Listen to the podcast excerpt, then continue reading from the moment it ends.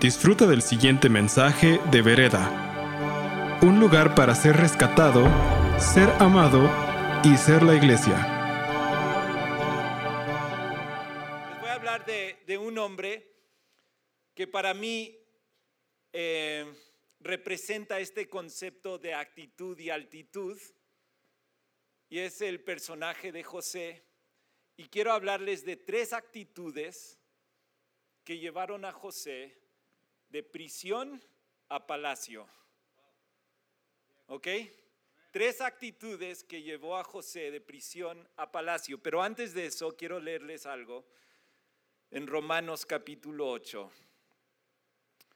Y dice esto, y el Padre quien conoce cada corazón, sabe lo que el Espíritu dice, porque el Espíritu intercede por nosotros, los creyentes, en armonía con la voluntad de Dios. Y sabemos que Dios hace que todas las cosas obren para el bien de los que aman y son llamados según el propósito que Él tiene para ellos. ¿Cuántos creen eso de verdad?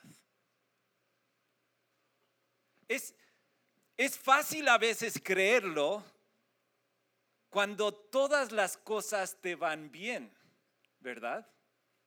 Es like, ah, es que Dios obra todas las cosas para mi bien. Pero ¿qué pasa cuando pierdes el trabajo? A mí me pasó, la, la última vez que hablé con ustedes, yo era el director de Operación Bendición. Ya no lo soy. Todas las cosas obran para bien. ¿Lo crees? ¿Lo crees cuando pierdes tu casa? Yo este año perdí mi casa. ¿De verdad lo crees? ¿Que todas las cosas obran para bien?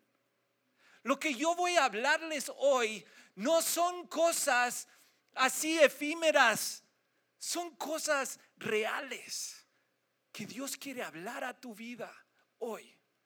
Tres actitudes que tuvo José que le llevó de prisión a palacio. Amén. ¿Están listos? Simplemente como testimonio, quiero que sepan, este mes de octubre he recibido más dinero que en toda mi vida. Es incredible, right? Para que no luego estén tristes por mí. Perdí mi casa, perdí mi trabajo. Let's pray. Padre, gracias. Gracias por tu palabra. Te pido, Señor, que tu palabra hoy penetre a los corazones de cada uno de nosotros que estamos acá. Señor, que tu Espíritu Santo hable a través de mí. Invitamos a tu presencia. Señor, que venga con poder de lo alto, que no sean mis palabras, sino que sea por medio del poder de tu Espíritu Santo. Y te lo pedimos esto en el nombre de Jesús. Amén y amén. La primera actitud es esta, confianza en la esperanza. Confianza en la esperanza. En Hebreos eso lo llamamos fe. Y una cosa es tener confianza cuando todo va bien, pero otra vez es tener confianza en la esperanza. ¿Por qué? Porque esperanza no es cierto todavía. Esperanza es, no lo veo, pero lo creo. Esperanza te lleva a ponerte sobre el calvario de Cristo y decir, de aquí no me muevo. Eso es esperanza. ¿Tienes confianza en esa esperanza? Y quiero ahora, si pueden, abren sus Biblias a Génesis 40. Y vamos a empezar aquí con esta increíble historia de José. Y, y ustedes conocen la historia de José, entonces no lo voy a repetir, pero voy a saltar a una parte de la historia y voy a saltar a diferentes partes de esta historia. Em, en este momento José está en la prisión y, en el versículo, em, y él es, eh, para, para que sepan un poco, ah, yo me acuerdo de la historia de José por la ropa, ¿ok? Yo sé que era un soñador, pero yo me acuerdo por la ropa, porque empieza con un vestido muy bonito y se lo quitan, se lo ensangrentean y, se, y ahí se queda como ropa de esclavo. Pero no se queda con ropa de esclavo, sino ya se viste ya con ropa de gerente. Pero esa ropa también se lo quitan de gerente y le tiran a la prisión y se queda con ropa de prisionero. Parece que va el pobre de mal en peor. Y ahí es donde nos encontramos con la historia de José. Está ahora mismo con ropa de prisionero, ¿ok?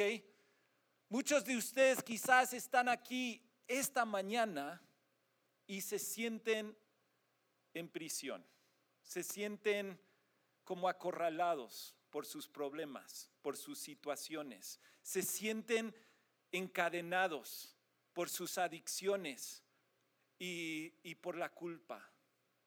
Dios quiere llevarte de tu prisión a tu palacio. Amén. Mira lo que dice en el versículo 14.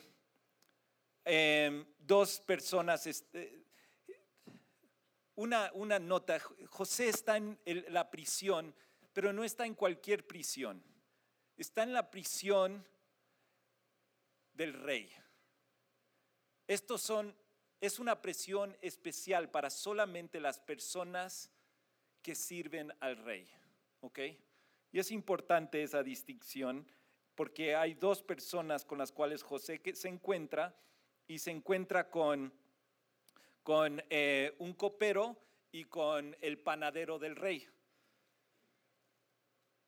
Y cuando José interpreta el sueño del copero, le, le, le, dice estas palabras, ¿ok?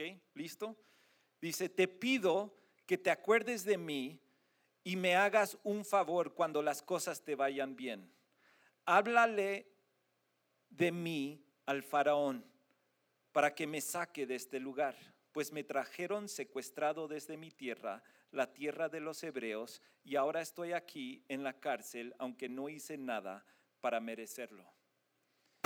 El sueño del copero era que era un sueño que él tuvo y José cuando lo interpretó se dio cuenta, tú va, en tres días vas a estar con el faraón.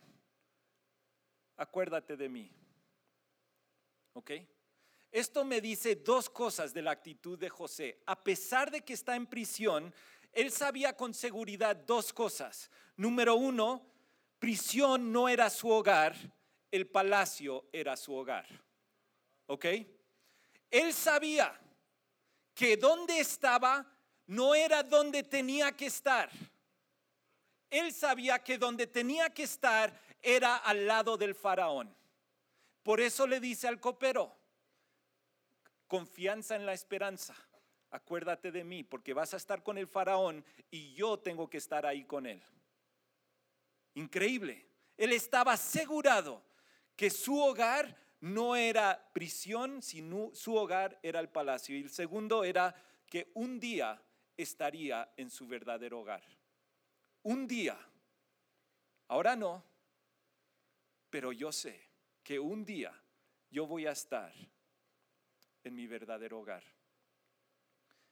José, a pesar de todas las circunstancias, no se rindió. No se rindió. Fue de esclavo a prisionero y todavía no se había rendido.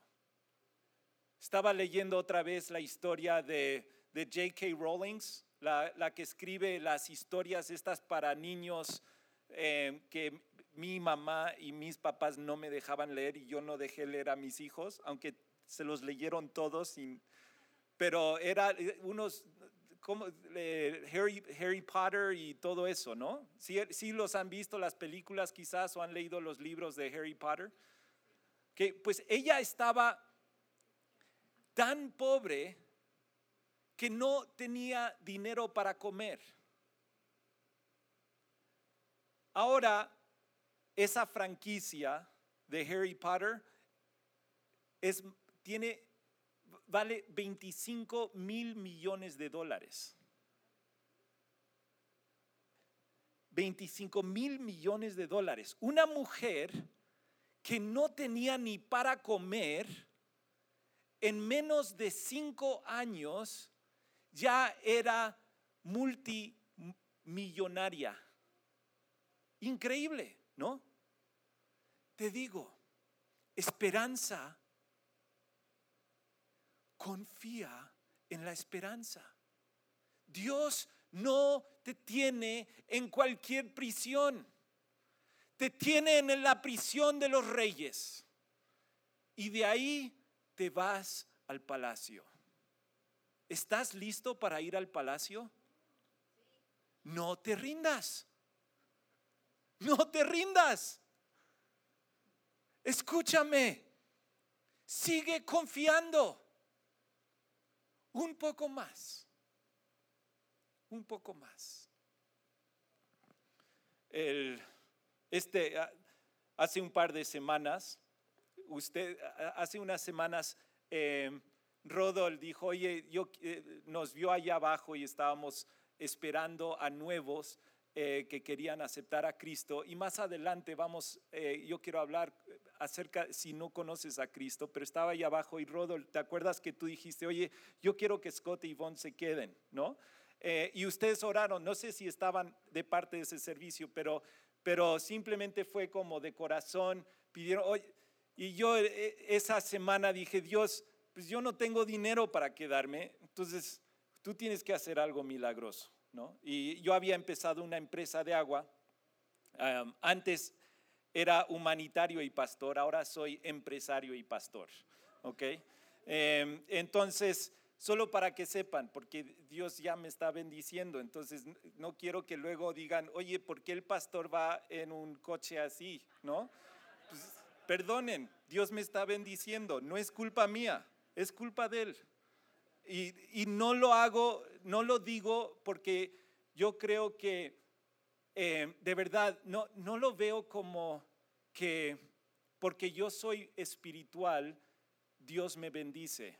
No, Escúchenme bien, Dios me bendice simplemente porque me ama. ¿Y por qué me ama? Porque me ama.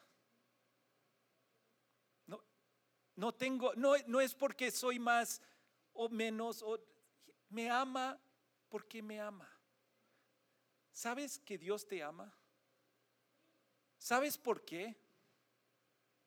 Pues porque sí. ¿Amas a alguien? ¿Amas a tu hijo? ¿Lo amas porque es muy juicioso y hace todo lo que debe hacer? ¿Amas a tu hija porque siempre te obedece? No, la amas ¿por qué?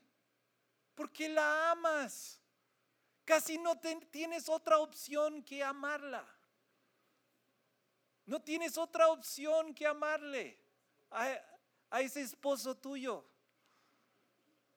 ¿Qué tanto dolores de cabeza te da?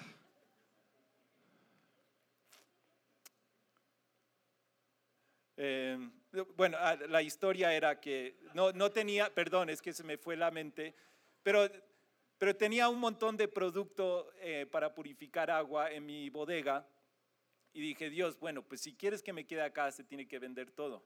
Y, y me habló la, la presidenta de, de uno de, de, ahora los llaman alcaldeses o alcaldesas, ya no son diputados, o no, bueno, no son presidentes municipales o delegados o lo que sea, sino son alcaldes, ¿no? Entonces me llamó uno y, fui a su, oficina em, y, y, me, y reunió a todos y, dijo, pues, ¿qué tienes en tu bodega? Le dije que tenía. Me dijo, pues, lo quiero todo. Eh, ¿y cómo así? Y luego habló con el contador y dijo, este es un hombre de Dios, le escribes un cheque ahora por todo, 100%. Entonces me salí de esa semana después de que ustedes me bendijeron y me oraron por mí y, vendí todo. Entonces tuve que pedir más, ya no tengo nada para vender. Entonces, gracias a Dios, ¿no? Es good. Es un buen problema. para un empresario. Em, no te rindas. ¿Ok? Dios tiene cosas buenas para ti. Si yo me hubiera rendido y no hubiera confiado, entonces quizás no estaría aquí levantado. ¿Ok? Por favor, no te rindas, confía. Confía. tu, tu Dios no te ha abandonado. Él está a tu lado y quiere llevarte del prisión al palacio. No pares de confiar. ¿Ok? Actitud número dos. La segunda actitud lo titulé No soy dueño de mi sueño. No soy dueño de mi sueño. Cuando José tuvo su sueño, que sus hermanos y sus papás se iban a arrodillar delante de él, él se apropió de ese sueño y pasó bastantes dificultades.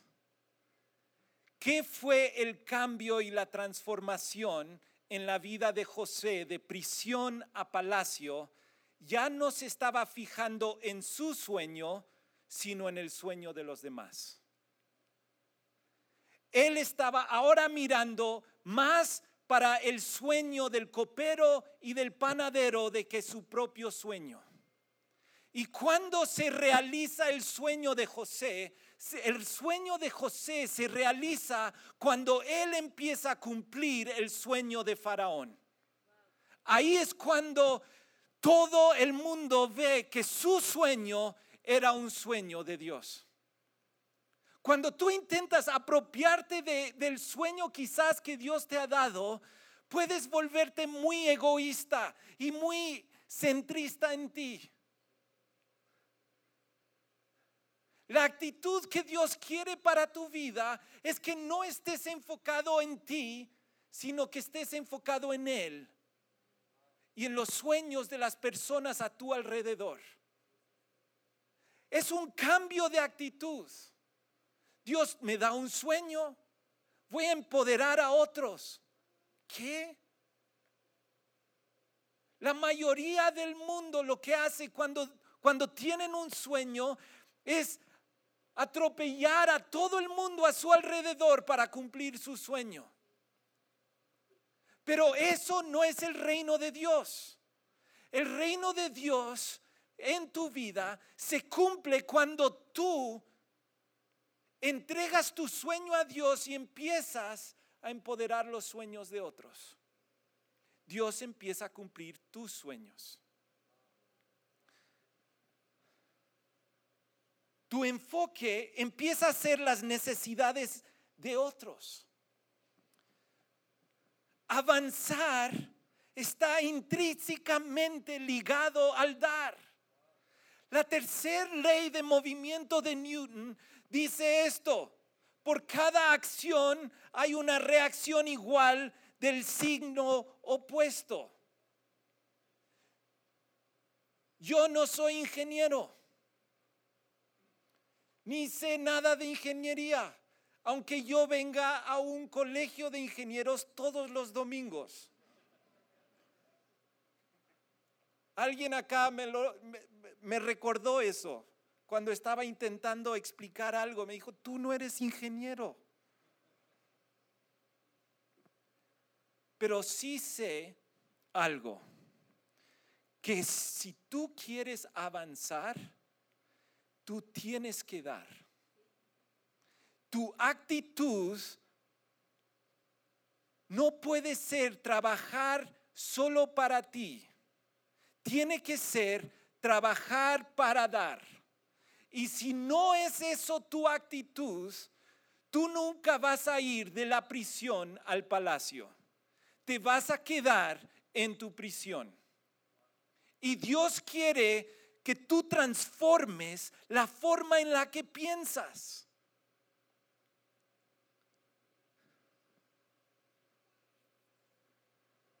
Cuando das, avanzas. Estas, este aspecto de que si yo empujo hacia ahí, yo salgo para allá. Dios lo designó desde el principio en física. ¿Crees que la vida espiritual es algo diferente que la física de este mundo?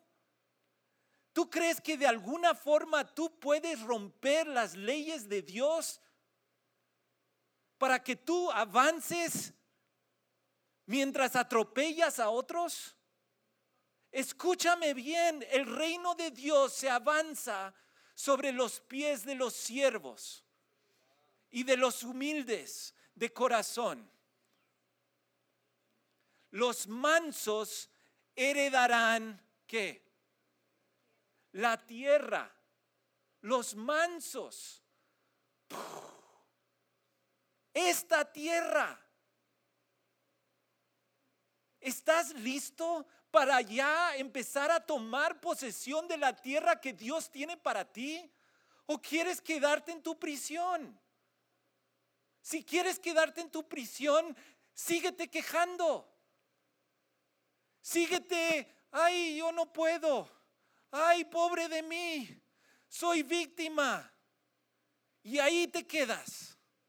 Pero si tú estás listo para ser lanzado al palacio, enfócate en otros.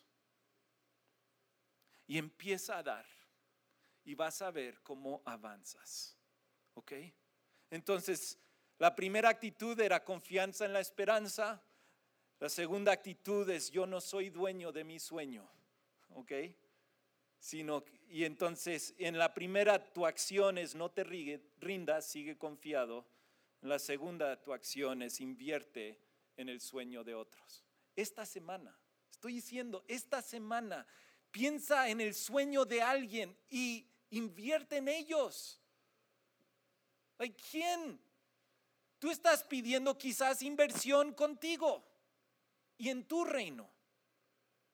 Pero Dios dice, no, invierte en el reino de otro, en el sueño de otro. Para mí uno de los privilegios más grandes durante estos últimos cuatro meses o tres meses ha sido poder ser partícipe un poco de lo que es el sueño de vereda con Benny Janes y Rodol y Andrea. ¿Cuántos dan gracias a Dios por la prédica de Andrea la semana pasada. It's amazing. It was amazing. Yo soy parte de ese equipo. Yo estoy avanzando la visión de esta casa. Y yo voy a invertir mi energía en esta casa para avanzar el sueño de unas parejas locas, ¿no? como Benny, Janice, Rodolfo, Andrea, Sam, Mariana, yo quiero que su visión y su sueño se haga realidad. ¿Quiénes se unen conmigo? Porque sabes, un día, yo quiero que sepan algo, un día, para venir a este servicio de las 11, vas a tener que esperar en una cola un día.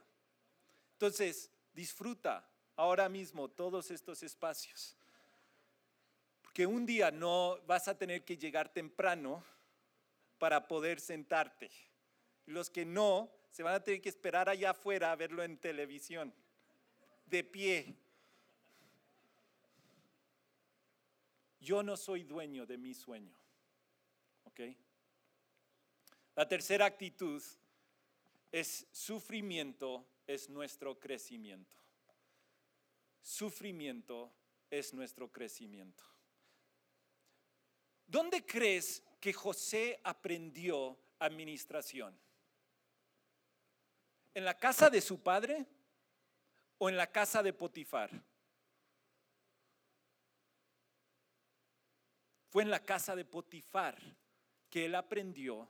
Y para ustedes que no conocen la historia, José era el hijo consentido de su papá, ¿ok? y los hermanos le venden en esclavitud. Y el dueño es Potifar y él es el que le toma. Pero José es tan inteligente que se hace gerente de toda la casa de Potifar. Ahí aprende administración. ¿Dónde crees que aprendió integridad? ¿En la casa de su padre o en la casa de Potifar? En la casa de Potifar.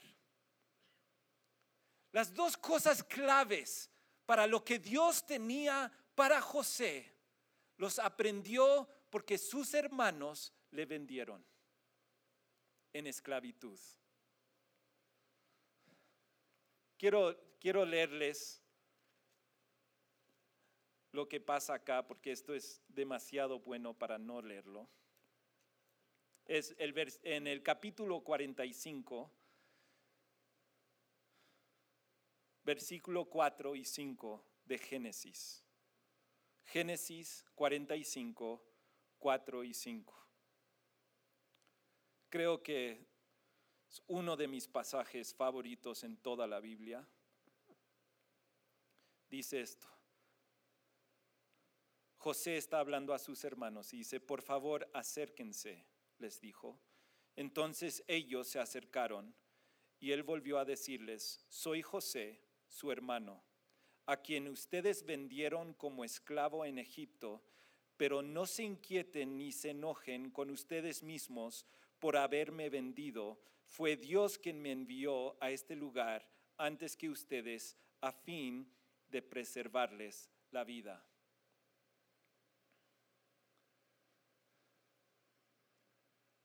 José dice, yo no fui esclavo, yo fui un enviado. That it's good.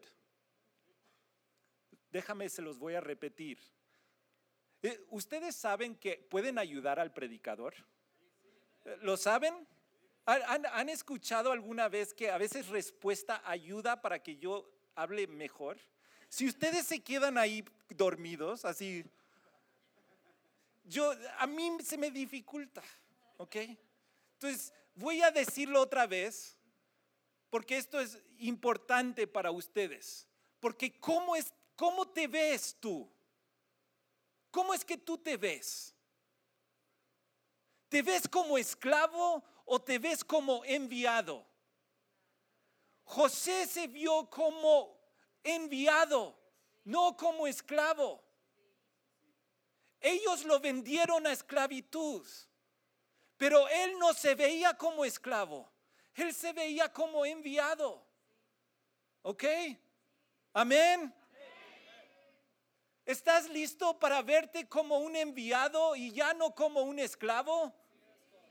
Estás en tu trabajo, no eres un esclavo, eres un enviado de Dios. ¿Estás en qué estás? Eres un enviado, no eres un esclavo. Ya deja de ver tu trabajo, tus cosas como una esclavitud. Eres un enviado de parte de Dios. Come on.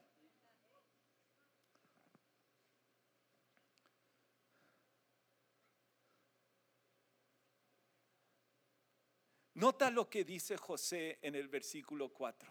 Acérquense. La mayoría de nosotros, las personas que nos han hecho daño y las situaciones que nos han hecho daño, los alejamos de nuestra vida. Estos hermanos habían vendido a José, le habían maltratado a José. Era el gran dolor del corazón de José. ¿Y qué hace José con su gran dolor? acérquense, acérquense. Has estado empujando demasiado lejos el dolor y es tiempo de abrazarlo. Hoy es tiempo. Hoy. No mañana, hoy. Porque no puedes verte como enviado si todavía te estás escondiendo detrás del dolor de ser un esclavo. ¿Ok? Entonces Dios tiene que liberarte de ese dolor. Y la única forma de liberarte de ese dolor es abrazarlo. Es acerca. Ok, Dios, I'm ready. Estoy listo para lidiar con esto. Aquí en Vereda tenemos algo que se llama sanidad interior. Es un momento donde, donde tú puedes lidiar con ese dolor. Dios no puede llevarte de prisión a palacio hasta que no lides con tus dolores. Necesitas ser sanado de esos dolores. Hace dos mil años, Dios sabía que tú necesitabas ser liberado de tus dolores. Sabía que necesitabas ser liberado de tu vergüenza, de lo que tú habías hecho. Sabía que tenías que ser liberado de tu culpa. Sabía que tenías que ser liberado. Y Él envía a su único hijo, Jesús.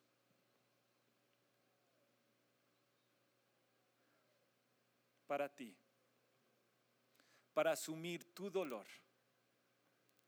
Y Jesús se hace esclavo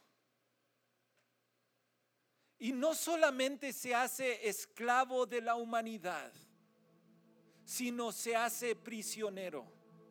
¿Se acuerdan? Le ataron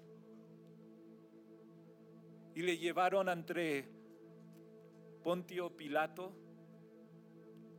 Y ahí en su prisión, muerte. Y Jesús ese día fue clavado en una cruz. Y todo el dolor de la humanidad, toda tu culpa, toda tu vergüenza fue clavada en esa cruz. Y Cristo, el Hijo de Dios, el Hijo del hombre, murió y fue llevado a la prisión más profunda que se llama el infierno.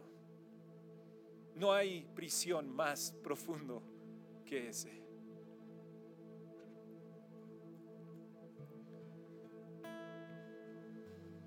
Pero en esa prisión empezó a latir un corazón porque Él murió inocente. Él no tenía que haber sufrido, pero sufrió. Él no tenía que haber pasado por lo que pasó, pero lo hizo. Y Dios empezó a latir otra vez ese corazón.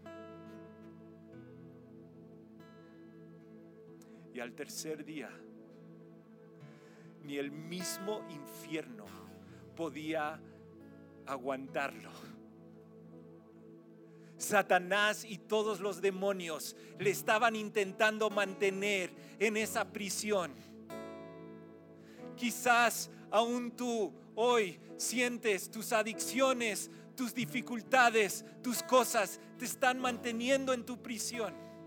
Y no ves salida, no lo ves y todo el infierno agarrado de los pies de Cristo, intentando mantenerle. Aquí te quedas, aquí te quedas. En el tercer día resucita. Él resucita. Y, y no solamente, escúchenme bien, y no solamente resucita, sino que dice que muchos que estaban ahí salen de su prisión. Pero amigos, no solamente ellos. Dios quiere que tú salgas de tu prisión. Él quiere liberarte. Él quiere darte una nueva vida. Él quiere darte una nueva esperanza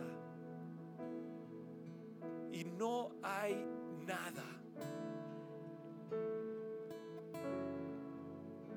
¿Se acuerdan el pasaje que leí al principio del servicio? Que dice, porque todas las cosas operan para bien de los que aman y son llamados según el propósito que Él tiene para ellos.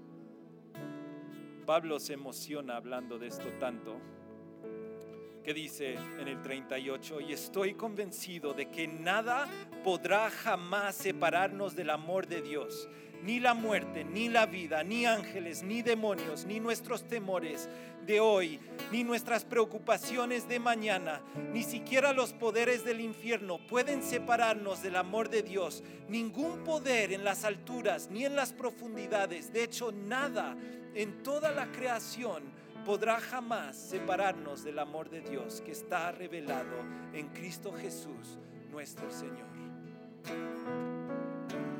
hay una persona que lo cree.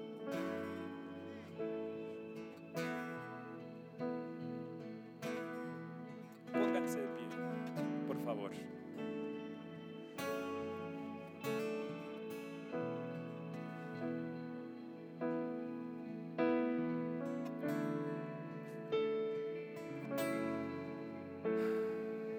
Tres actitudes de José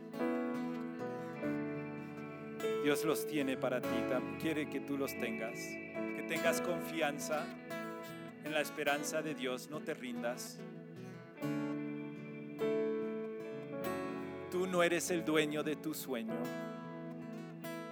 así que avanza por medio de dar a otros en esta semana.